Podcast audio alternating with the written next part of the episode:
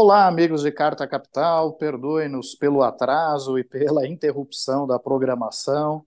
É, houve até quem especulasse aqui que o Lira teria derrubado a nossa live, mas aparentemente foi só um problema técnico mesmo. O meu nome é Rodrigo Martins, eu sou um dos editores da revista Carta Capital e hoje eu estou na companhia do repórter André Barrocal, direto de Brasília. Seja bem-vindo, Barrocal. Oi, Rodrigo. Mais uma vez, boa noite a você, a Mariana e também para o pessoal aí que nos acompanha. E também estamos na companhia da repórter Mariana Serafini, direto de São Paulo. Seja bem-vinda, Mariana. Boa noite, Rodrigo. Boa noite, Barrocal. E boa noite a todos os nossos queridos leitores que estão aqui nos assistindo. Bom, se os problemas técnicos não voltarem e se o Lira também não derrubar esta live, nós vamos dar sequência aqui à nossa programação. Primeiro, com a notícia, a confirmação de que o presidente Lula é, vai mesmo nomear é, o advogado Cristiano Martins Zanin como ministro é, do Supremo Tribunal Federal. hoje ele confirmou é, é, é, essa informação, deu inclusive uma declaração pública a respeito, e eu vou pedir para o Kaká, nosso editor de vídeo, colocar no ar aqui para vocês agora. Você já esperava que eu indique Alzani? Eu acho que todo mundo, todo mundo esperava que eu fosse o de Calzani, não só pelo papel que ele teve na minha defesa, mas simplesmente porque eu acho que o Zanin se transformará num grande ministro da Suprema Corte desse país. Eu conheço as qualidades como advogado, conheço a qualidade dele como chefe de família e conheço a formação do Zanin. Ele será um excepcional ministro da Suprema Corte, se aprovado pelo Senado, e eu acredito que será, e eu acho que o Brasil vai se orgulhar de ter o Zanin como ministro da Suprema Corte. É, pois é, vimos aí a declaração do presidente Lula a respeito da indicação de Cristiano Zanin para o Supremo Tribunal Federal.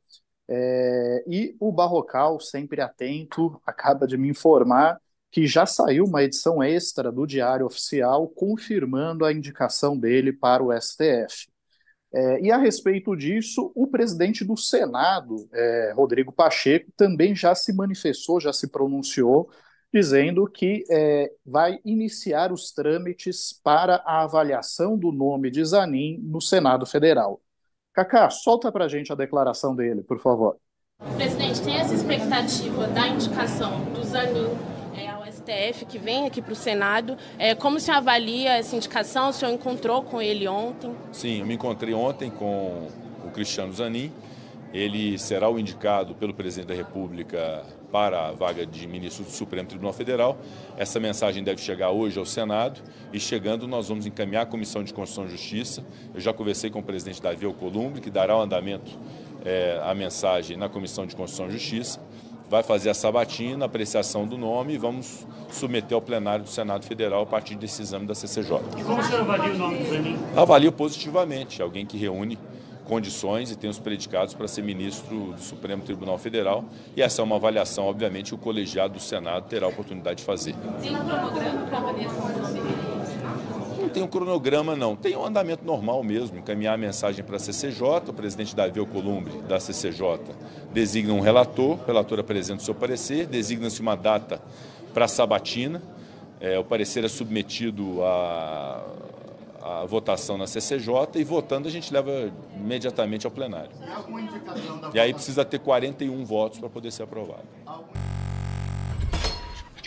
Pois é, é, vimos a declaração do presidente do Senado a respeito da indicação de Cristiano Zanin para o Supremo Tribunal Federal.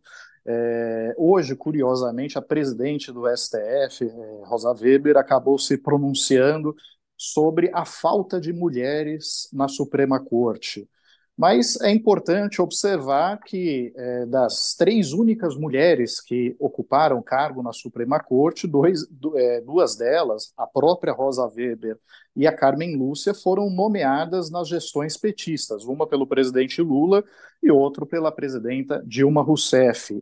E também é, lembrar que, é, no caso do Zanin, É, Lula tem extrema confiança no trabalho dele por conta de toda a defesa que ele fez é, no ex-presidente no processo da Lava Jato, é, quando na verdade uma boa parte da advocacia aconselhava Lula a mudar a sua estratégia de defesa. Achava que talvez seria o caso dele é, aceitar algum acordo de delação, é, de não partir para o enfrentamento mas Lula se manteve com o seu defensor até o final e numa estratégia muito bem sucedida, que ao, ao cabo é, Zanin não apenas conseguiu anular a, a condenação do ex-presidente Lula no Supremo Tribunal Federal, mas expor todos os crimes cometidos pela Lava Jato, né? o que levou aí a uma série de, de reformas é, das decisões que foram proferidas pelo ex-juiz Sérgio Moro e pelo procurador Deltan Dallagnol. Acho que é sobretudo por conta desse, desse trabalho prestado que ele acaba é, de ser nomeado, né, Barrocal? Cristiano Zanin foi o advogado da hora mais difícil de Lula nesse período recente aí, depois que ele, Lula, havia deixado a presidência, o advogado do petista na Operação Lava Jato, e isso praticamente explica a escolha do agora presidente da República para o Supremo. Uma escolha, é preciso lembrar, que precisará da aprovação do Senado. Mas fica a dúvida, isso eu escuto muito aqui em Brasília, no Congresso, sobre o que pensa Cristiano Zanin a respeito de vários temas importantes. Ele é um advogado que fez carreira na advocacia civil, conhece o tema comercial, se aprofundou na área criminal a partir da Operação Lava Jato, quando defendeu o Lula, mas a gente não sabe o que ele pensa sobre, por exemplo, questões trabalhistas, sobre demarcação de terras indígenas, um tema que estará aí em breve na pauta de julgamento do Supremo Tribunal Federal. Enfim, é uma incógnita. Era o escolhi, foi escolhido por ser o candidato do coração de Lula, mas será um mistério aí nos mais de 20 anos que terá pela frente dentro do Supremo caso o Senado aprove o nome dele. Tá certo, Barrocal. Bom, e vamos entrar então agora no tema da capa né, de Carta Capital desta semana. Vou pedir para o Cacá é, passar a imagem para vocês verem. É, o personagem da capa da revista é a Lira, presidente da Câmara, que passou aí os últimos dias achacando o governo federal para aprovar a medida provisória que reestruturou os ministérios de Lula. Né? É, caso essa medida provisória caducasse, e ela caducaria é, se não fosse aprovada pelo Senado hoje, como foi, é, o, a, toda a estrutura ministerial ficaria colocada é, abaixo e voltaria a ter a mesma estrutura que tinha no governo de Jair Bolsonaro, com 23 ministérios e não 37. Né? Com essa, é, essa esse, digamos, esse trunfo na mão, ele passou a semana inteira reclamando da articulação política do governo. E, Cacá, você tem um trechinho aí da, das reclamações de Arthur Lira para exibir para a gente, por favor? O presidente Lula me ligou de manhã, nós conversamos, eu expliquei para ele as dificuldades que o governo dele tem e precisa que a imprensa trate isso com clareza. O problema não é da Câmara, não é do Congresso, o problema está no governo, na falta ou ausência de articulação. E eu não tenho mais como empenhar o meu papel em estar conduzindo as matérias do governo, as matérias do Estado, as matérias de interesse do país. A gente tem dado o nosso máximo e os senhores e as senhoras acompanham o resultado dos painéis aqui na casa. É importante que as pessoas saibam, e eu venho dizendo que a realidade do Congresso Nacional não é a mesma. Sem nenhum tipo de achaque, sem nenhum tipo de arrobo. Quantas matérias mentirosas foram feitas hoje? Tem um site aqui de Brasília que noticiou que o deputado Arthur pediu o Ministério da Saúde e os Ministérios da União. Isso é uma inverdade. Isso não condiz com o jornalismo correto. Quem está se prestando a fazer isso não ajuda nesse momento. Não há achaque, não há pedidos, não há novas ações. O que há é uma insatisfação generalizada dos deputados e talvez dos senadores que ainda não se posicionaram, com a falta de articulação política do governo, não de um ou outro ministro. Isso é que tem que ficar claro. Pois bem, vemos aí as queixas de Arthur Lira, presidente da Câmara dos Deputados. Né? O presidente Lula foi praticamente forçado a liberar mais de 1,7 bilhão de reais em emendas parlamentares para conseguir a aprovação só dessa medida ontem, né, no, no, no, no nos 45 minutos do segundo tempo. É, e se não fosse aprovada, é, certamente não daria tempo do Senado aprovar hoje. Hoje era o último dia para caducar essa medida provisória. Agora, Barrocal, eu vi que o Arthur Lira reclamou muito da falta de articulação política, mas você sabe que eu também enfrento muito problema de falta de articulação política na minha conta bancária, né? É, eu diria que uma parcela enorme dos brasileiros enfrenta a mesma dificuldade. Veja só, Rodrigo, o IBGE divulgou ontem a taxa atual de desemprego e junto com essa divulgação que é mensal, vem sempre lá o salário médio dos trabalhadores. O salário médio no Brasil hoje é de R$ 2.800. Entendo que quem vive com essa renda vive com dificuldade. Então, essa e sabemos que 70% financeira generalizada é algo que vale para os brasileiros em geral. Então, e sabemos que 70% das famílias brasileiras estão endividadas, né? Esse é um, é um número que altíssimo. Se não está em 70%, é, seguramente está acima de 60%, sempre teve acima desse patamar, o que demonstra uma extrema falta de articulação política dos brasileiros, não? Rodrigo, o que Arthur Lira quer dizer com falta de articulação política por parte do governo precisa ser decifrado. O que ele quer dizer com isso? Quer dizer que ele não está satisfeito com o fato de que o governo tenta obter apoio de deputados na Câmara sem passar por ele, Arthur Lira. É isso que explica toda a atuação recente do presidente da Câmara. Quem me disse isso foi um articulador político do Palácio do Planalto. Enquanto aí o noticiário diz que Lira quer ministérios, Lira quer isso, quer aquilo, esse articulador me falou: o presidente da Câmara nunca deu esse recado para a gente levar para o presidente Lula. Nunca disse, nomeie tal ministro, demita tal, tal ministro. O que ele, Lira, fez foi mandar um alerta: governo, não converse com deputados diretamente sem passar por mim. É isso, é uma disputa por influência. Porque se o governo tiver mais influência sobre os deputados do que hoje tem Arthur Lira, quem ganha é o governo e quem perde é Arthur Lira. Pois é, ele que estava habituado com as emendas de relator, né, que foram é, turbinadas, bombadas durante o governo Bolsonaro, e nesse período acabou virando uma espécie de primeiro-ministro informal e quer manter esse status.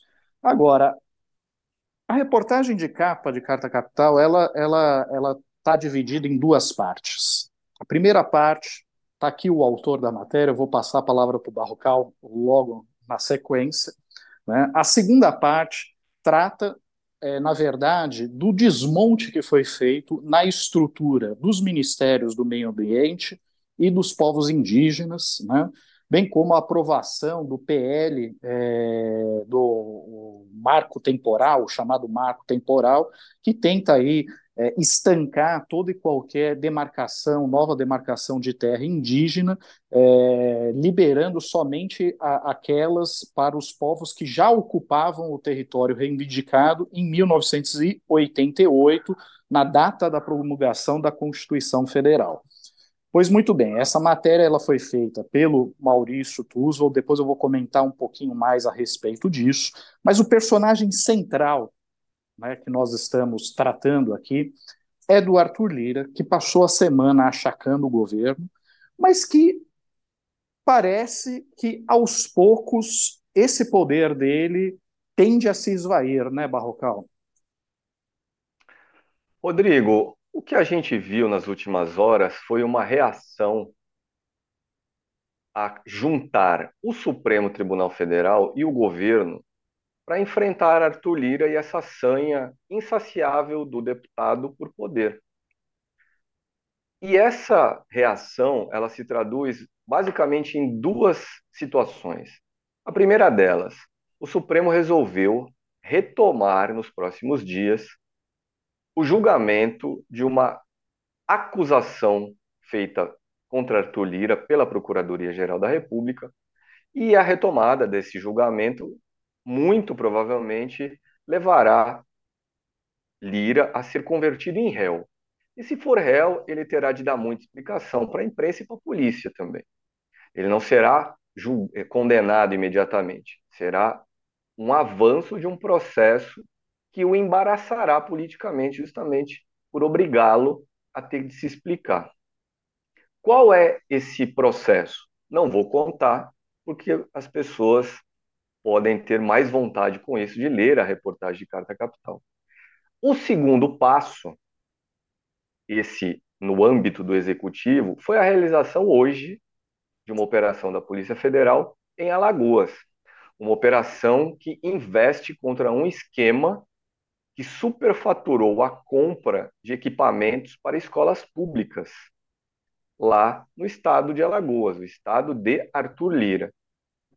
E também, nesse caso, no caso dessa operação, não detalharei, porque as pessoas podem encontrar mais informações na reportagem aí, então, reportagem de capa dessa semana de Carta Capital. Mas o resumo da ópera é: Arthur Lira começou a semana com o penacho muito empinado, peito estufado, uma empáfia típica daquela escola Eduardo Cunha de fazer política, ele que é um discípulo de Eduardo Cunha, um homem que levou adiante uma, uma, um plano que eu entendo ter sido colocado em marcha por Eduardo Cunha há 10 anos, o plano de parlamentarismo brasileira, que é os deputados mandarem no país, cada um com seus 30 mil votos, 40 mil votos, 100 mil votos, eles unidos, sem precisar de 60 milhões de votos para chegar ao Palácio do Planalto.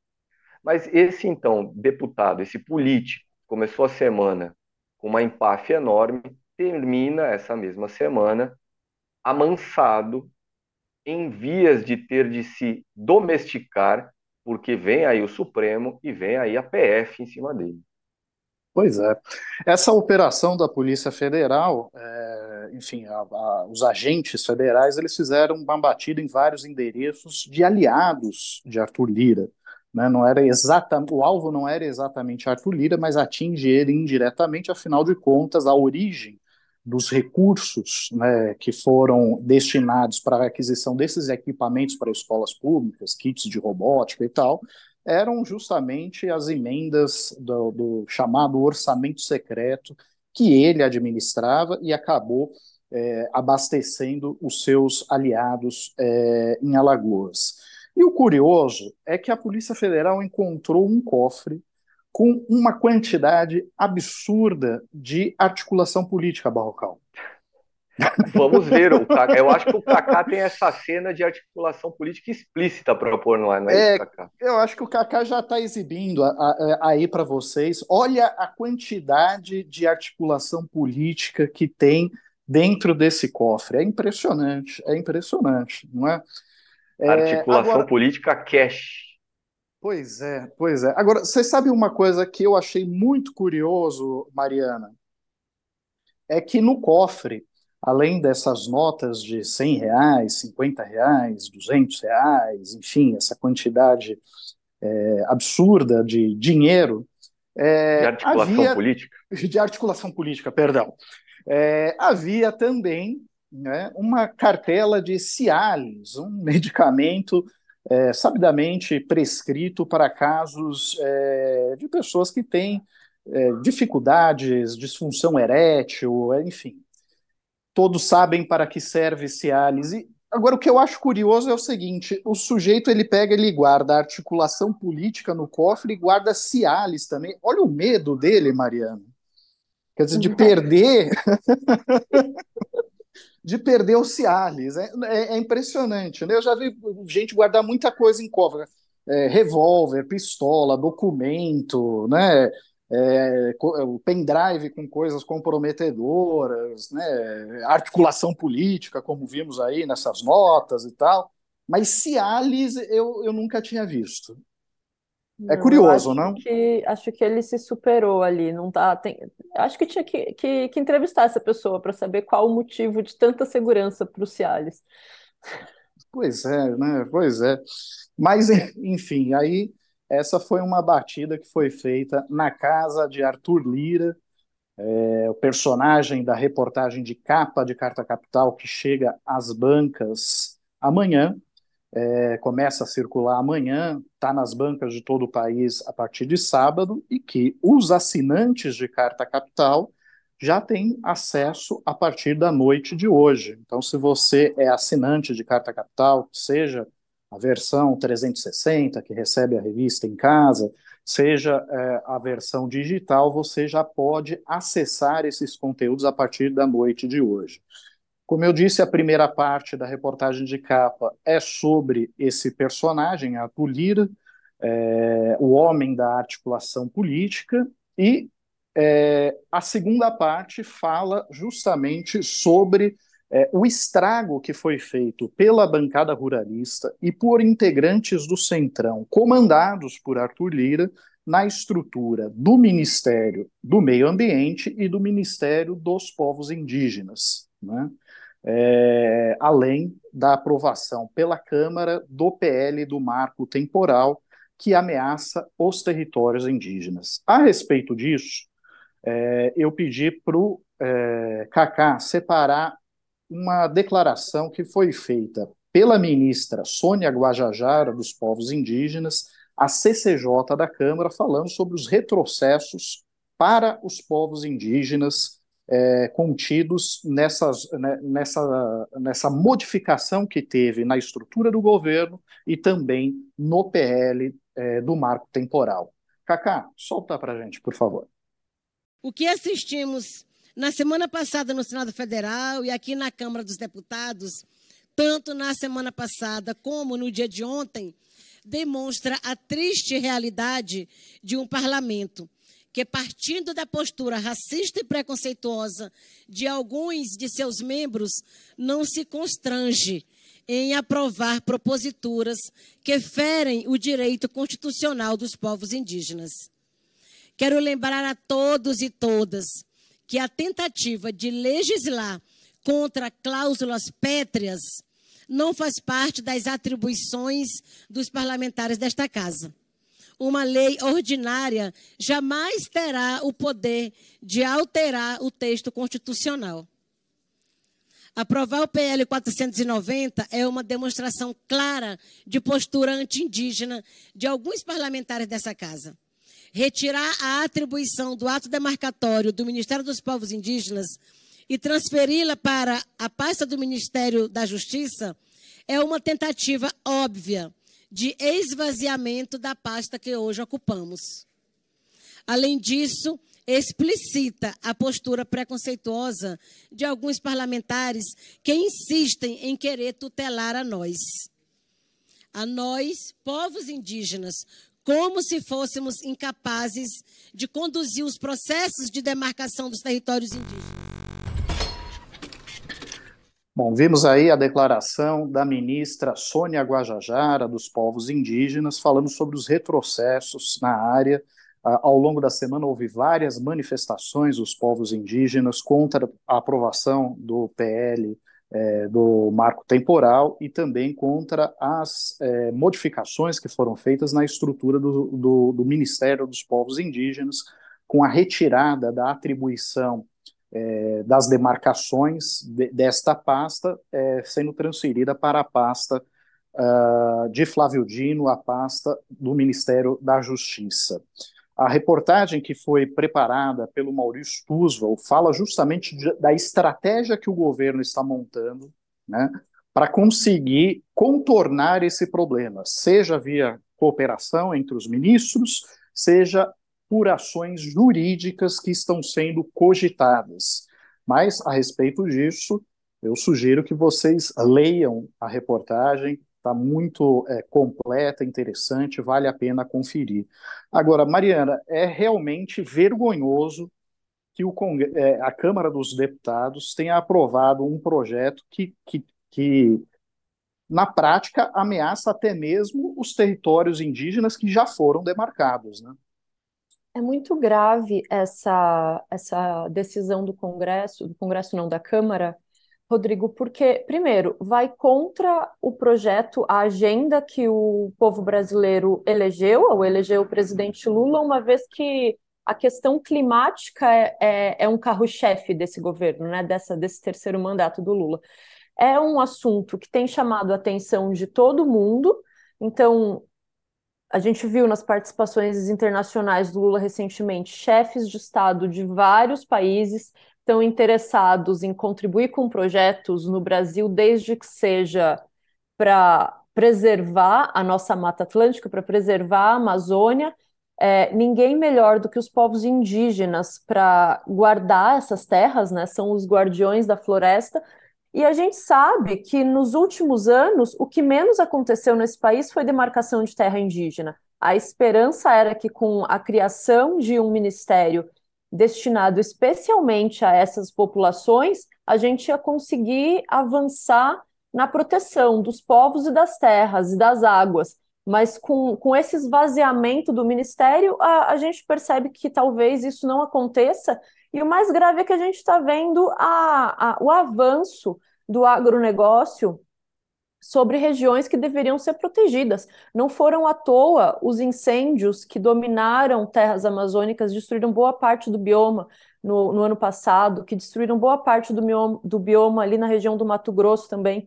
Então, a gente tem visto que a bancada ruralista ela está muito bem articulada, tem muita articulação política para defender os seus interesses. Os povos indígenas talvez não tenham essa articulação política para conseguir defender seus territórios, e se essa medida for aprovada pelo Congresso, vai ser uma, uma forma de, de colocar os povos indígenas numa situação de ainda maior vulnerabilidade do que eles já vivem hoje. Então, é muito preocupante. A gente espera que, que o marco temporal seja barrado no Senado Federal. Pois é, é, eu acho difícil que, essa, que esse tema prospere no Senado Federal, e além disso, é, em 7 de junho, é, o Supremo Tribunal Federal é, marcou uma sessão justamente para analisar a constitucionalidade dessa tese do marco temporal que foi inventada aí pelos ruralistas. Lembrando que nos estados é, produtores, os estados do agronegócio, menos de 1% das terras é, estão reservadas para os povos indígenas, né? É, na verdade, esses ruralistas defendem os interesses de um setor específico do agronegócio, né, que é um setor que quer ignorar completamente a, a, a, as regras, a legislação ambiental, mas tem gigantes da, do agronegócio que há muito tempo cobram, na verdade, o respeito às regras do jogo, porque sabem que isso pode resultar na criação de barreiras comerciais para os produtos brasileiros na Europa, por exemplo, ou nos Estados Unidos, em outros países, por conta de toda a agenda climática que está mobilizando o mundo. Né? Agora, eu vi aqui, Barrocal, há pouco, um comentário da Karen, né, é, bastante pertinente né, sobre o Cialis no cofre, né, que é além de ter muita articulação política naquele cofre, havia também uma cartela de Cialis. E na tese da Karen, né, o Cialis estava ali para ser escondido da esposa. É uma tese bastante, bastante curiosa. Faz sentido. Faz sentido. Faz sentido, faz muito sentido. Né? E, e, e por falar em esposa, já que estamos no tema de esposa, né? É, podemos falar também sobre o caso de uma ex-esposa, a ex-esposa de Arthur Lira, é, parece que também está disposta a colocar a boca no trombone, não? Juliane Lins é a ex-esposa de Arthur Lira, mãe dos filhos do deputado. Eles terminaram e terminaram de uma forma nada amigável. E nos últimos dias, ela usou as redes sociais para dar pistas de que logo logo vai contar algo desabonador contra o ex-marido. Algo que, a julgar por essas pistas, tem relação com violência física. Ela o chamou de covarde e insinuou que Arthur Lira batia nela. Vamos ver se, de fato, nos próximos dias aí algo nesse sentido vai surgir aí para complicar um pouco mais a vida aí do chefão do nosso parlamentarismo brasileiro. Pois é, e eu, eu suponho que tem um, um, um senador torcendo muito por isso. Torcendo e eu diria que estimulando o senador em questão é Renan Calheiros, inimigo local em Alagoas de Arthur Lira, ele que dá corda nas redes sociais para essas pistas deixadas nas mesmas redes por Juliane Lins. E nessa semana movimentada, movimentadíssima, é, nós tivemos também é, todo o esforço do presidente Lula em tentar é, reavivar a Unasul e promover a integração regional, a integração dos países da América do Sul. É, houve um encontro com todos os líderes, todos os presidentes é, das 12 é, nações que integram a América do Sul. Só Dina é, Boluarte não pôde participar por conta de todo o processo maluco de impeachment que está é, acontecendo no Peru mas é, todos os demais chefes de Estado foram convocados, é, só que esse encontro ele acabou ofuscado, eclipsado pela recepção que é, Lula deu um dia antes para Maduro, Nicolás Maduro, que é o presidente da Venezuela. A visita em si do presidente da Venezuela, ela é, faz muito sentido reatar as relações diplomáticas com um país que sempre foi um, um, um excelente parceiro comercial do Brasil. Né? É, Para se ter uma ideia, anualmente o Brasil chegou a exportar mais de 5 bilhões de dólares para a Venezuela.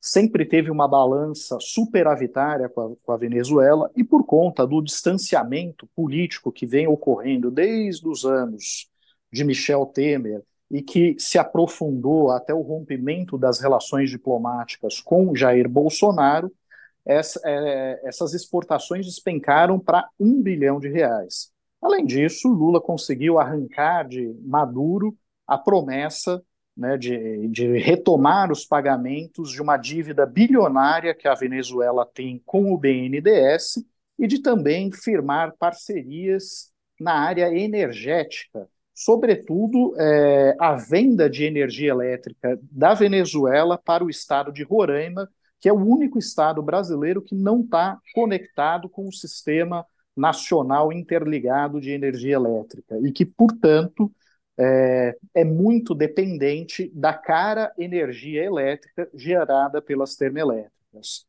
Só que pouca gente soube de tudo isso, porque ficou o encontro, mais uma vez, é, é, é eclipsado de uma forma, eu, eu diria até imprudente do presidente Lula, né, por conta dos elogios que ele fez a Nicolás Maduro e por tratar todas as denúncias de violações aos direitos humanos, é, ou mesmo da democracia naquele país, como narrativas, né, Barrocal? Acho que não havia a menor necessidade do Lula dar essa munição de bandeja para a oposição. Né? Podia receber ele, tratar dos assuntos comerciais, dos assuntos políticos, mas não havia necessidade de encampar a defesa do regime é, venezuelano, não?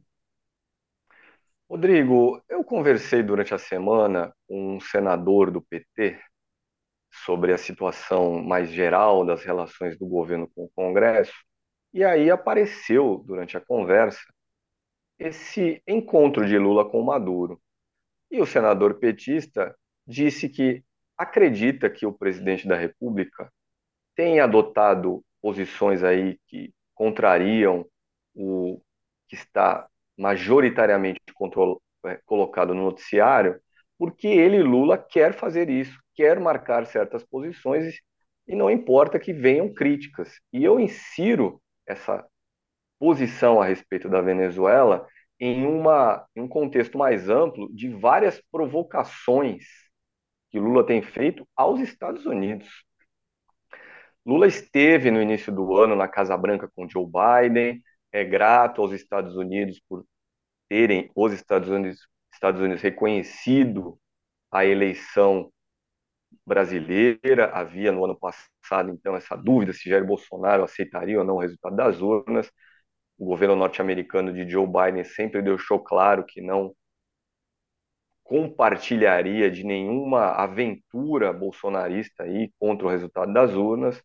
Mas, de, para além disso, o presidente Lula tem feito, então, alguns gestos provocativos na direção dos Estados Unidos. Eu diria que o comentário a respeito da situação política na Venezuela é um deles. Outro exemplo, guerra na Ucrânia. Quando visitou a China, aí recentemente, e a própria visita à China não deixa de ser uma provocação aos Estados Unidos, China e Estados Unidos que disputam aí a hegemonia econômica mundial, mas durante essa visita Lula disse que, ok, Rússia e Ucrânia têm culpa pela guerra, mas culpa também tem aqueles que estão por trás da Ucrânia a financiar a Ucrânia, a fornecer armas para a Ucrânia, e com isso fica mais difícil de acontecer um, uma solução pacífica para o conflito. Quando o Lula defende, por exemplo, fez isso essa semana durante a reunião com os presidentes sul-americanos, o uso de uma moeda comum no comércio regional, regional aqui na América do Sul, ele está dizendo, ó, não vamos mais usar o dólar. E não usar o dólar significa, de certa forma, um enfraquecimento da posição global dos Estados Unidos. Então, eu faria, deixaria aqui essa reflexão. Uhum. Lula tem provocativamente se referido aos Estados Unidos. É um desafio à ordem internacional dominada pelos americanos. Pois é. Aliás, ele deixou isso muito claro e, inclusive, é, chegou a inverter a crítica. Né? Ele falou, assim: olha, eu não vejo o mundo democrático cobrando a mesma posição da Arábia Saudita, né? que é, como todos sabem, é, uma monarquia, uma autocracia é, hereditária, é, da qual, inclusive, o ex-presidente Jair Bolsonaro visitou várias vezes. Sua equipe, a equipe de Jair Bolsonaro, foi nada mais, nada menos do que 25 vezes para a Arábia Saudita ao longo dos últimos quatro anos. Né? É, Jair Bolsonaro fez reiterados convites para que é, o príncipe Mohammed bin Salman viesse ao Brasil, né? este príncipe que foi acusado de ordenar o assassinato de um jornalista colaborador do Washington Post, né, é, e que, à época, inclusive, estava respondendo a um processo por homicídio nos Estados Unidos por conta desse crime, é, e a um outro processo por crimes contra a humanidade movido é, pela Procuradoria da Alemanha. Né. Depois, olha só que que, que conveniente. A pedido de Joe Biden, a justiça americana arquivou essa investigação de homicídio relacionado ao príncipe saudita, o herdeiro da coroa saudita. E depois Biden foi lá visitar a Arábia Saudita. Então é, é muito cínico, para dizer o mínimo, o discurso é, de setores da mídia e de alguns governos que apontam as violações aos direitos humanos na Venezuela, mas só na Venezuela, e ignoram tudo o que ocorre em outros países com os quais o Brasil mantém relações comerciais. É, e a Arábia Saudita é só um desses exemplos. Né? É, Rodrigo, fato... se você me permite só fazer um, uma, alguns comentários a respeito de Arábia Saudita. A Arábia Saudita é o segundo maior produtor de petróleo do mundo atrás dos Estados Unidos, é detentora de enormes reservas petrolíferas. E os Estados Unidos são há muito tempo uma economia dependente do petróleo, por isso que existem boas relações entre os dois países. Mas veja que curioso. Recentemente, foi na China, graças à intermediação chinesa, que a Arábia Saudita retomou relações diplomáticas com o Irã. A Arábia Saudita e Irã que disputam hegemonia e influência ali no mundo árabe. E a Arábia Saudita é a primeirona da fila para entrar de sócia no Banco dos BRICS. BRICS é o bloco formado por China, Rússia, Índia, Brasil e África do Sul. BRICS, Banco dos BRICS, que tem Dilma Rousseff na presidência. Inclusive, essa semana houve a primeira reunião anual do Banco dos BRICS na gestão de Dilma Rousseff. Pois é. E, inclusive, o presidente Lula, nessa semana, cogitou a possibilidade da entrada da Venezuela nos BRICS, né? É, e o professor Gilberto Maringoni disse que é sim do interesse da China ampliar os BRICS. Né? Os BRICS é, já há convites, inclusive formulados para Irã e para a Argentina integrarem o bloco. Hoje, os BRICS controlam nada menos, né, concentram nada menos que 40% da população mundial e mais de um terço do PIB mundial. Se você pega só os cinco países do BRIC, dos BRICS, né, que é Brasil, China, Rússia, Índia e África do Sul, o PIB desses cinco países é, equivale ao PIB do G7 menos a China. Né? Então, você é, vê que, que a, China tem muito interesse de ampliar os BRICS e provavelmente Lula não tirou da sua cabeça essa história de ventilar o nome da Venezuela como uma coisa aleatória. Certamente ele deve ter é, já negociado algo do tipo com a China, com os chineses, ou já ter visto, pelo menos, é, uma sinalização dos chineses de que tem interesse de ampliar esse bloco. Agora, o fato é que os objetivos. Eu queria fazer um comentário sobre claro. a história com a Venezuela, perdão. Porque um princípio do Itamaraty, histórico do Itamaraty, é a não ingerência do Brasil é, sobre a democracia ou os regimes de outros países. Então, por mais que o Lula tenha dado ali uma escorregada ao chamar de narrativa, é, é, um princípio do nosso país não interferir nesses assuntos. A gente respeita a autodeterminação dos povos. Então, quem define o seu próprio destino é o povo venezuelano. O Brasil não tem que emitir opinião sobre o que acontece lá dentro, a menos que seja pedida essa opinião, porque senão é o mesmo princípio de ingerência que os Estados Unidos comete sobre países da periferia do capitalismo constantemente. O Brasil já, já sofre uma série de críticas dos, dos países sul-americanos de se comportar como o imperialista da, da América do Sul. Então, eu acho que o Lula também tem tido esse cuidado de, quando propõe a, o retorno da integração dos laços entre os países sul-americanos, de não ser esse país que vai se comportar de forma a interferir nos assuntos internos né, dos países, e sim fomentar a integração e, e a, a, integração não só comercial, mas cultural, que é o que diz respeito para fora das fronteiras. Pois é, não, concordo em gênero, número e grau, e inclusive é, é, é importante pontuar o que o Brasil perdeu se distanciando da Venezuela. Né? É, eu mencionei aqui há pouco que a, a, pauta de exportações brasileiras chegava a mais de 5 bilhões de dólares por ano, né? É, e é, em 2021, sob os auspícios de Bolsonaro, já com rompimento de relações diplomáticas e por aí vai, isso caiu para cerca de 1 bilhão, é uma redução de 80%. Né? O empresariado brasileiro está tomando prejuízo. E quem está ocupando esse espaço? Né? São empresas da Turquia, são empresas da China, e não vai ser tão simples assim para o Brasil retomar esse espaço. A única observação que eu, que eu fiz é, é sobre, assim, não havia necessidade do Lula se pronunciar sobre a política interna da Venezuela. E ao se pronunciar, ele acabou, de uma certa forma, é, entregando munição para a oposição bolsonarista, mas não só. Por exemplo, o presidente do Uruguai, é, o neoliberal Luiz Alberto Lacalle Pou, aproveitou para tirar uma casquinha do episódio, dizer que aquilo não é narrativa, coisa nenhuma. Né? O presidente do Chile, que é de esquerda, Gabriel Boric, mas que está num contexto doméstico muito complicado, né? O Chile acaba de eleger uma maioria extremamente conservadora para conduzir a Assembleia Constituinte do país, e ele que está pressionado ali também veio a público dizer que não, que não é narrativa, que não é nada disso.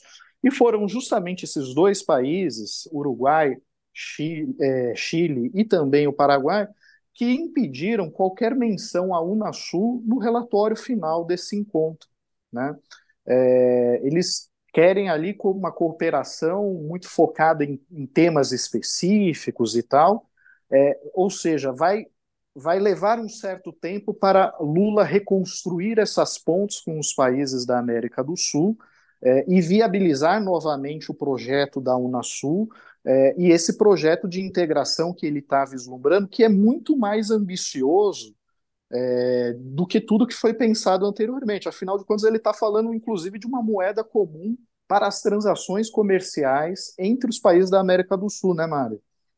Ele está falando sobre isso, que seria muito interessante para a gente não depender do dólar nessas negociações, mas a integração ela pode passar por muitos outros caminhos ainda. A, a Unasul, que pode ser que venha a ser recriada, quando ela existia, ela estava caminhando para a gente ter, por exemplo, um documento comum de cidadão da América do Sul, o que faria com que as pessoas pudessem viajar livremente pelo continente sem precisar de um passaporte. Isso facilitaria, por exemplo, você estudar fora. É, hoje o Lula disse que quer incentivar de novo um movimento nesse sentido, para que pelo menos no mundo acadêmico as pessoas tenham facilidade nessa coisa da documentação. É, agora, sonhando muito alto, assim, Rodrigo. É, imagina só se a gente tivesse um continente cortado de norte a sul e de leste a oeste por linhas ferroviárias, que a gente pudesse viajar de trem em poucas horas para assistir os jogos da Libertadores, por exemplo, usando uma moeda comum. Olha que sonho maravilhoso! Isso é assim o que eu quero no meu coração para a América Latina. Vai, Banco do Sul, por favor, financie esse projeto. Bom, eu acho que assim nesse grau nem o Lula está pensando. Né? O que o, o, Lula propôs, na verdade, é mais uma moeda de referência para as transações comerciais. Mas é de fato seria muito interessante poder assistir os jogos da Libertadores na Bombonera com, né, com a mesma moeda e tal. Mas acho que isso seria muito ambicioso até para o, o, o mandato que ele tem pela, pela frente. É, agora, é, Barrocal, é, de toda forma, essa toda essa movimentação, eu acho que você tem razão quando você fala é, de ser uma, uma provocação aos Estados Unidos e às economias centrais. Lula, inclusive, disse, ao defender essa moeda comum, é, que é, os países sul-americanos não pode, é, deveriam se unir para não ser feitos de marionetes pelas grandes economias. Esse foi o termo que ele usou na coletiva de imprensa logo após o término desse encontro que foi promovido é, em Brasília. E na prática é isso mesmo que acaba ocorrendo, né? Rodrigo, eu gostaria de só acrescentar mais um elemento aqui para a gente pensar também o presidente da República, ele não esquece que por trás da Operação Lava Jato estava o Departamento de Justiça dos Estados Unidos. Ele disse isso numa entrevista aí para um portal, acho que no mês de março, e me parece que não não esquecerá enquanto estiver na presidência da República que o calvário dele na Operação Lava Jato tem o dedo, ou tinha o dedo americano. Eu acho que isso ajuda a gente a entender essa aparente cruzada do presidente em defesa de interesses que, na prática, contrariam os interesses americanos. Não se trata apenas de defender posições que podem se traduzir em ganhos políticos e comerciais para o Brasil, se trata de ter memória também. Aliás, é. aliás, um, mais um, um segundo e último elemento. Quem, quando Dilma Rousseff foi espionada pela Petro, pela agência americana de inteligência, de Agência Nacional de Segurança Americana, NSA, Dilma Rousseff e a Petrobras. Isso foi em 2012. Nós soubemos em 2013 desses acontecimentos. Joe Biden era vice-presidente americano. Então eu penso que Lula não esquece nadinha disso, da Operação Lava Jato abastecida pelos Estados Unidos. Pois é.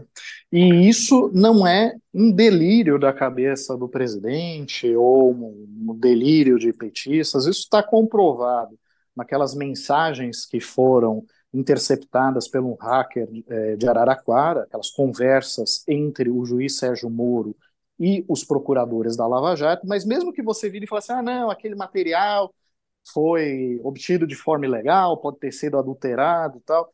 Pois bem, o Moro ele é tão brilhante, né, é tão inteligente, que é, numa viagem que ele fez aos Estados Unidos como ministro da Justiça de Bolsonaro, ele chegou a ter encontros com agentes da CIA, da, da CIA não, do FBI, perdão, né, é, e relatou esses encontros como encontros no qual foi agradecido a colaboração, a cooperação das autoridades americanas com a Lava Jato.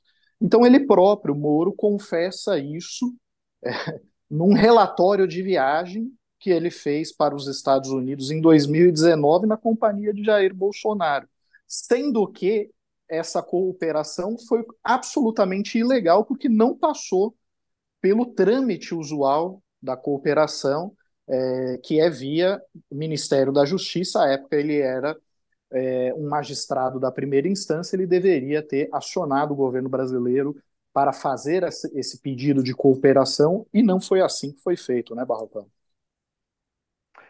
Pois é, Rodrigo, é verdade. E nós temos, né, na, na edição dessa semana aí da revista, uma reportagem que trata do último bastião da Operação Lava Jato, que é o Tribunal Regional Federal da Quarta Região, TRF4, que está aí sob, digamos, investidas do Conselho Nacional de Justiça, correto? Correto. Na verdade, o, a Corregedoria Nacional de Justiça, que é um órgão do CNJ, é, chama de uma correição extraordinária. Na prática, é uma auditoria que está sendo feita tanto na 13ª Vara Federal de Curitiba, é, vara essa que foi ocupada por Sérgio Moro e até a semana passada era ocupada, a semana anterior, na verdade, ocupada pelo juiz Eduardo Apio, né? e também sobre a oitava turma do Tribunal Regional Federal da Quarta Região, que faz a revisão dos processos da Lava Jato. Né? O que ocorre? O juiz Apio, quando assumiu a 13ª Vara Federal de Curitiba, passou a investigar os crimes cometidos pela Força Tarefa, tarefa da Lava Jato e as denúncias que foram apresentadas pelo advogado Rodrigo Tacla Duran, que foi um ex-colaborador da Odebrecht, de outras empreiteiras, é, durante um, um, certo período. É, Tacla Duran acusa Moro e Dallagnol de extorquilo, de cobrar propina para evitar que ele fosse preso na Operação Lava Jato.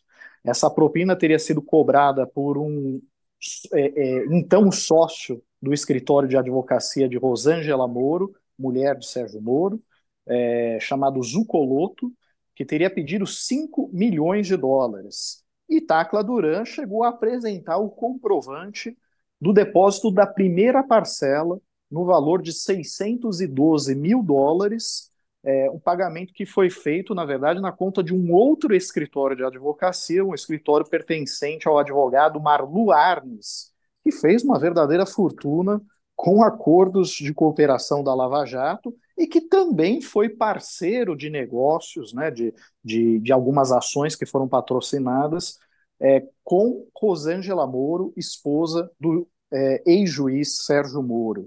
Ações essas é, na defesa da PAI, da máfia da, da, das falências, enfim. É um, um, um um colaborador, vamos dizer assim. Né?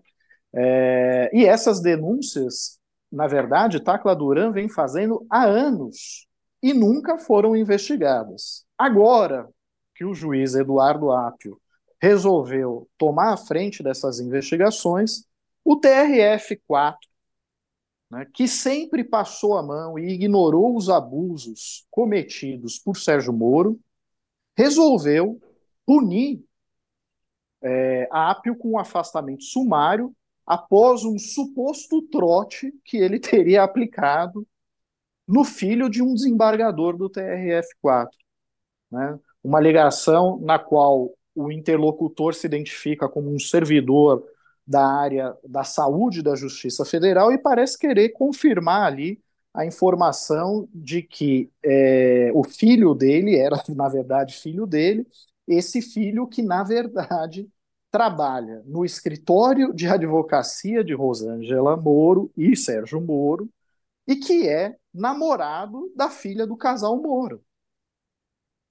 E era um juiz que estava assinando despachos da Lava Jato e que, inclusive, tentou restabelecer a prisão de Tacla Duran quando o juiz Ápio conseguiu fazer o convite para que ele viesse ao Brasil entregar as provas que ele diz possuir. Né? Então, diante dessa guerra de versões, dessa guerra de narrativas, a Corregedoria Nacional de Justiça resolveu fazer uma correição, uma auditoria nas duas pontas. Quer saber o que está se passando na 13ª Vara Federal de Curitiba e quer saber o que está se passando no TRF4, que, repito, sempre fechou os olhos para os abusos cometidos pelo então juiz Sérgio Moro. E quando eu falo abusos, eu me refiro àquilo que motivou a anulação da condenação do ex-presidente Lula. A anulação, a condenação de Lula não foi anulada por conta dos, da Vaza Jato, das, das revelações feitas pelo Intercept, com aquelas mensagens interceptadas pelo hacker. A, a, a condenação de Lula foi anulada porque Moro é, grampeou 25 ramais do escritório de advocacia do Zanin, que fazia a defesa de Lula, porque Moro é, fez um, um, divulgou um grampo ilegal fora do período autorizado judicialmente, envolvendo a presidente da República, envolvendo o presidente Lula, divulgou grampos de conversas entre familiares que nada tinham a ver com, com, com o processo. Porque é, Moro determinou uma condução coercitiva espetaculosa para a mídia mostrar o Lula indo na sede da Polícia Federal, sendo escoltado por policiais federais, quando ele sequer havia consultado, é, chamado o Lula para depor, entre outras barbaridades, fora a, as condenações baseadas em muita convicção e pouca prova. Né? Então é preciso que seja dito isso, que o TRF da quarta região sempre chancelou os abusos de Moro. E este desembargador em particular, Marcelo Malucelli, ou Malucelli, não sei como se pronuncia o sobrenome dele, esse desembargador em particular, ele só se declarou suspeito para lidar com os casos da Lava Jato depois que ele já tinha tentado restituir a prisão de Tacla Duran, o denunciante de Moro e Dallagnol, né, sem informar que o seu filho trabalhava no escritório de advocacia de Sérgio Moro, que namorava a filha do casal Sérgio e Rosângela Moro. Então, se de fato Apio cometeu o desatino de passar aquele trote no, no filho do desembargador Marcelo Malucelli, Marcelo Malucelli também tem que prestar contas dessas decisões que ele fez, passando inclusive por cima de decisões do STF que já tinham avocado para si falado. Em relação a Rodrigo Tacla Duran, ninguém pode tomar qualquer decisão que não seja o STF, né, Barrocão? Isso, exatamente. Essa foi uma das últimas decisões tomadas pelo juiz Ricardo Lewandowski antes de pendurar a toga ele, Lewandowski, que é o substituído aí por Cristiano, será substituído por Cristiano Zanin, caso o Senado aprove essa indicação feita hoje, formalmente, pelo presidente Lula para o Supremo. Mas, Rodrigo, só para acrescentar, não, na verdade não é acrescentar, eu queria fazer um comentário em cima desse telefonema. Esse telefonema que está na origem do afastamento determinado pelo TRF4 do juiz Eduardo Apio, da vara lá de Curitiba, que cuida da Lava Jato, a 13 terceira. Esse telefonema ele está disponível na internet para quem quiser ouvir. Numa escala que vai de menos 4 a mais 4, a perícia feita pela Polícia Federal na voz do, de um dos participantes dessa conversa telefônica diz que a chance de a voz ser de Eduardo Apio é de mais 3. De menos 4 a mais 4, a chance é de mais 3. Ou seja, mais ou menos uns 90% de de probabilidade de ter sido Eduardo Apio, o, uma das vozes ali naquele telefonema. Se for verdade isso, lamentável que um magistrado tenha participado de uma conversa telefônica na qual ele mente a própria identidade em busca de informações sobre um outro juiz. Entendo que não se tratou de um trote, entendo que se tratou ali de uma busca de informações e o que ele ia fazer com essas informações a gente pode presumir, mas não pode claramente dizer aqui que era esse o objetivo dele. Mas acho importante deixar claro, lamentar, aquele telefonema foi lamentável. Sim, sim, foi lamentável. De fato, se, se for ele é, o autor daquele telefonema, porque ele nega ser o autor desse telefonema, e sabemos também que hoje em dia há softwares de inteligência artificial que podem facilmente é, é, manipular, e eu não sei como é feita essa perícia da Polícia Federal. É preciso também ponderar é, esse tipo de coisa. A defesa de Apple, inclusive, solicitou uma outra perícia para é, contrapor a que foi feita pela, pela Polícia Federal. É, de qualquer forma, seria lamentável se houver a confirmação de que ele adotou desse tipo de expediente para obter qualquer tipo de informação. Isso não é postura de um, de um magistrado. Mas, por outro lado, o afastamento sumário de Apple também não respeitou o rito legal. Ele sequer teve chance de apresentar a sua defesa. Ele primeiro foi afastado e depois foi dado a ele um prazo de 15 dias para ele apresentar sua defesa. E em vez disso, o que ele fez? Procurou o CNJ. Né? Então, agora, nós estamos, é, neste momento, vendo a auditoria que está sendo feita nessas duas pontas, tanto na 13ª Vara, então comandada por Eduardo Apio, quanto a oitava turma do TRF-4, que fazia a revisão das decisões da 13ª Vara. Né? E, a, e acredito que não vai demorar muito para o CNJ apresentar as conclusões dessa avaliação que estava fazendo. Seja como for, repito aqui que é muito suspeito que há tanto tempo Rodrigo Tacla Duran repita que foi vítima de uma tentativa de extorsão, apresenta o comprovante de depósito na conta de um advogado é, do escritório de advocacia de um, um colaborador é, de Rosângela Moro e ninguém tenha ido atrás do rastro desse dinheiro. É muito, muito curioso isso. Assim como é muito curioso o temor e toda a movimentação né, do, do, dos lavajatistas para tentar silenciar Tacla Duran. É, se eles não tinham, se eles não têm de fato nada a temer, né? Por que tentar impedir o depoimento dele? Por que tentar restituir a prisão dele? Por que tentar calar Rodrigo Tacla Duran? E por que tentar, de uma forma tão assodada, afastar o juiz que decidiu retirar essa, é, essa denúncia é, dos escombros e levar a sério a acusação que foi feita ali. Não é a primeira vez, inclusive, que há relatos de, é, de extorsão é, por parte de integrantes da Lava Jato é, via esses advogados que lucraram alguns milhões para selar esses acordos de delação premiada é, com a República de Curitiba. Bom, pessoal, nos encaminhamos para o fim do programa. Nem tive tempo de comentar um assunto com a, a Mariana Serafini, que, que, na verdade, preparou uma reportagem sobre o julgamento que deve ser retomado pelo Supremo Tribunal Federal é, da descriminalização do porte de drogas para consumo pessoal. Então, Mari, em vez de perguntar para você qual é o tema que você gostaria de comentar no encerramento do programa, o que você acha de fazer um breve comentário sobre a sua reportagem? Aliás, Obrigada, desculpa, desculpa, Mariana, se me permite, só antes de você é, falar aí sobre a sua matéria, o julgamento está em andamento nesse momento.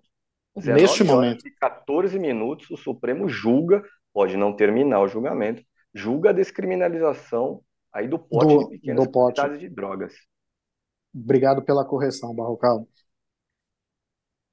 É, então, Rodrigo, essa semana eu investiguei esse assunto porque o Brasil é um país que tem a terceira maior população carcerária do mundo e muitas dessas pessoas, um pouco mais de um terço delas, estão presas em razão do flagrante por porte de drogas, enquadradas como traficantes. A questão é que às vezes a pessoa está carregando ali, sei lá, o equivalente a, a um cigarro de maconha, e o que, o que normalmente, segundo os especialistas com quem eu conversei, define se essa pessoa é traficante ou usuário, infelizmente não é a quantidade de drogas que a pessoa está carregando, mas sim a cor da pele dela e o local onde ela está. É muito comum uma pessoa branca num bairro de classe média ser enquadrado como usuário e uma pessoa negra numa região periférica ser enquadrado como traficante, mesmo que a quantidade de drogas seja a mesma, por exemplo. Então, a chance que o STF tem nesse momento é de conseguir aplacar um pouco essa guerra às drogas, que não tem surtido efeitos positivos no Brasil, porque não tem conseguido combater o tráfico de drogas, tem conseguido sim é, ampliar o nosso encarceramento em massa, principalmente de pessoas negras. Então, a, o desafio do, do STF nesse momento com essa votação é conseguir estabelecer parâmetros para que não aconteça o que já está acontecendo, porque se não forem estabelecidos parâmetros, vai, vai, vai definir, vai, vai descriminalizar o uso, mas vai descriminalizar o uso para quem? Então, eu, eu conversei com vários especialistas para fazer essa matéria, conversei com juízes, com desembargadores, com vários advogados que acompanham de perto esse tema, que são ativistas da descriminalização para que a gente possa avançar nesse debate das drogas de uma forma mais sadia, digamos assim, onde o Estado seja saia desse, desse papel de só punir e, e entre num, num, e comece a desempenhar um papel um pouco mais acolhedor com relação ao usuário. Então, a matéria está bem legal, está bem interessante, vale dar uma olhada, porque as opiniões dos especialistas, inclusive, são divergentes, está um debate interessante ali no texto. E, como diz o título do texto, se o STF não, não estabelecer parâmetros, o que vai acontecer é trocar seis por meia dúzia.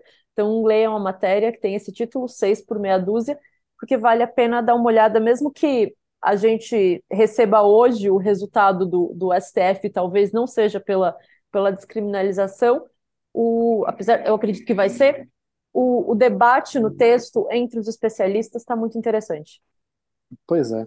é que, na, na, prática, assim, você pode descriminalizar o porte de, de pequenas é, quantidades né, de, de, de droga para consumo pessoal, só que se você não estabelece qual é o critério que, que distingue o usuário do traficante, vai continuar a ter esse julgamento subjetivo que é feito em primeira análise pelo delegado de polícia e o delegado de polícia invariavelmente considera que uma pessoa branca de classe média é usuária, mesmo que esteja lá com 10 papeló de cocaína no bolso, e um, uma pessoa negra num bairro periférico, numa favela, necessariamente é traficante se for flagrado com um cigarro de maconha no bolso. Esses são os exemplos que, que, que, que temos visto diariamente no noticiário. E a grande, o grande debate é como é que o Supremo vai estabelecer esse parâmetro. Né? É um parâmetro que vai levar em conta a quantidade de droga apreendida? Ou só isso? Que outros elementos probatórios precisa haver para configurar o crime de narcotráfico e acabar com essa, esse encarceramento em massa de é, usuários e pequenos traficantes que acaba sobrecarregando o nosso sistema carcerário. Além Obrigado. desse debate, sobre, perdão, além desse debate claro. sobre a, a, as drogas, o STF também está debatendo, não, não agora nessa audiência, mas é um assunto que está em pauta na corte, o perfilamento das abordagens. É, e o ministro Edson Fachin ele tem uma observação muito interessante sobre isso, que se o policial leva em conta apenas a cor da pele e o local onde essa pessoa está na hora da abordagem, todas as provas produzidas devem ser anuladas. Então, eu acho que se a corte avançar nesse debate sobre o perfilamento das abordagens, a gente consegue também avançar nesse tema da guerra às drogas. Pois é, algo inclusive que pode impactar é, em, nos processos de muita gente que, que está presa hoje. Né? Então, um julgamento importantíssimo, vale a pena acompanhar. Carta Capital vai continuar acompanhando esse tema. Mariana continua de olho. E Barrocal, quem é o seu convidado amanhã para o Poder em Pauta? Convidada Ana Prestes, cientista política e analista internacional. Será uma entrevista a partir das três da tarde aqui no canal de Carta Capital no YouTube, a respeito justamente dessa semana geopolítica de Lula, que inclui também a primeira reunião na gestão de Dilma Rousseff da diretoria do Banco dos BRICS. Prestes não é parente de Luiz Carlos Prestes, não, né? É neta. Neta. Olha. Bom, e tem algum tema que você gostaria de, de destacar, Barrocal, no encerramento do programa? Economia, Rodrigo. Hoje, o IBGE, o órgão oficial das estatísticas no Brasil, divulgou o resultado do PIB, né, que é a atividade econômica, é a soma das riquezas produzidas pela economia, o resultado do PIB no primeiro trimestre, crescimento de 1,9%. Um crescimento que, se não acontecer mais em dois, no segundo, terceiro e quarto trimestre do ano, ou seja, se de abril a dezembro o Brasil crescer zero, no acumulado do ano, esse 1,9 já significará cerca de 2,4 ao longo do ano de 2023. Essa é uma conta feita pelo Ministério da Fazenda em um comunicado divulgado hoje para comentar justamente o resultado do PIB. 2,4%, se vier a se confirmar aí esse cenário, não é um, um PIB capaz de corrigir as nossas carências históricas. Temos, temos muita pobreza, muitos famintos, salário é ruim, mas é melhor do que andar na casa de 1%, que é o que se tem visto no Brasil desde aí de 2014, 2015, desde especialmente 2015, quando o Brasil passou a adotar uma agenda econômica mais neoliberal, com mais corte de gastos. E, paralelamente a essa divulgação do IBGE, nós tivemos também durante a semana outro capítulo econômico aí no meu comentário, a divulgação do resultado do desemprego no mês de abril. Desemprego no mês de abril ficou em 8,5%. Ao longo do ano, esse desemprego subiu. Em dezembro era de 7,9%, em abril foi de 8,5%. É normal que no início do ano ocorra um aumento do desemprego, porque se contrata muito no final de um ano, por causa das festas de fim de ano e tudo isso. No início do ano seguinte, as empresas demitem, mas daqui em diante os resultados devem ser um pouco melhores. A taxa de desemprego deve diminuir ao longo do ano. Essa taxa de 8,5 é a menor do mês de abril aí desde 2015. O outro lado da moeda é que se o desemprego está mais ou menos aí num patamar é, que se não é dos melhores, mas também já foi bem pior, é o salário, o salário que eu já mencionei aqui. O salário médio dos trabalhadores empregados no mês de abril era de R$ 2.800. E tem sido esse salário médio de R$ 2.800, R$ 2.700, que se vê no Brasil há 10 anos. Quer dizer, em 10 anos os preços subiram, tivemos muita inflação, mas o salário das pessoas continua aí nesse patamar. Resultado: empobrecimento na veia. Pois é, pois é. E os brasileiros andam com muito problema de articulação política, né? Bom, Grande pessoal, problema de articulação política. Mostra, mostra para gente, Cacá, a articulação política que foi descoberta é, em, em, em Alagoas, aí num cofre de um dos aliados de Arthur Lira, muita articulação política por lá e pouca articulação política na conta da grande e vasta maioria dos brasileiros. Bom, pessoal, por hoje é só. Eu agradeço muito a audiência, a paciência de todos. Agradeço aos meus colegas de bancada, ao Barrocal, a Mariana. E aproveito para convidar vocês a assinar a Carta Capital, a, temos a, a, opção tanto de um pacote mais completo, com assinatura da versão digital e da versão impressa, como também a possibilidade de você adquirir uma assinatura digital e ter o conteúdo da revista na, nas plataformas digitais, no site da Carta, no celular, enfim.